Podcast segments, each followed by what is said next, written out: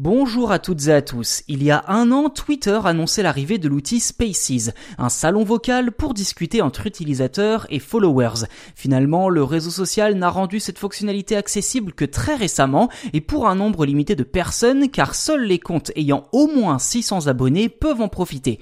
Une limite que le réseau social explique par une logique bien spécifique. D'après Twitter, les comptes avec plus de 600 abonnés sont susceptibles de proposer une bonne expérience dans l'animation de conversations en direct. Les utilisateurs peuvent ainsi parler avec leur communauté de façon gratuite, tout du moins pour l'instant, car Spaces pourrait très bien devenir payant d'ici peu. Twitter avait déjà émis l'idée des abonnements payants sur sa plateforme avec le Super Follow. Désormais, le réseau social voudrait lancer, je cite, des espaces avec billets d'entrée. En d'autres termes, ces salons audio payants permettraient d'aider les créateurs de contenu à exploiter au mieux leur travail sur la plateforme. Et comme les salons vocaux gratuits, seul un groupe de personnes limitées pourra utiliser de tels espaces dans les mois à venir d'après Twitter. Niveau tarif, le réseau social laissera la main aux créateurs pour fixer le nombre de billets mis en vente ainsi que leur prix. Si cette fonction peut se révéler extrêmement lucrative, reste à savoir comment les recettes seront partagées. Car Twitter a rapidement précisé, je cite, que la majorité des revenus sera perçue par les autres tandis que la plateforme ne conservera qu'une petite partie sans communiquer bien évidemment le montant du pourcentage.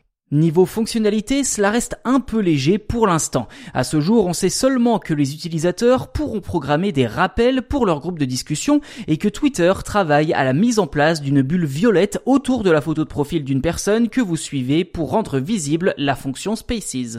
Côté modération, en revanche, Twitter a tout prévu pour assurer une bonne ambiance dans les salons. Les créateurs pourront ainsi couper le micro de tous les intervenants présents individuellement ou en même temps, bannir une personne de la conversation, épingler des tweets dans le salon et inviter des personnes à suivre le direct. Pour les auditeurs, en revanche, les actions sont très limitées car niveau interaction, un follower pourra seulement réagir à l'aide d'emojis, demander à prendre la parole, faire la promotion de l'espace de conversation dans un tweet ou en message privé et enfin afficher les sous-titres s'ils sont activés par l'autre. Reste désormais à savoir si cette fonctionnalité qui rappelle clairement Clubhouse s'installera dans la durée sur Twitter.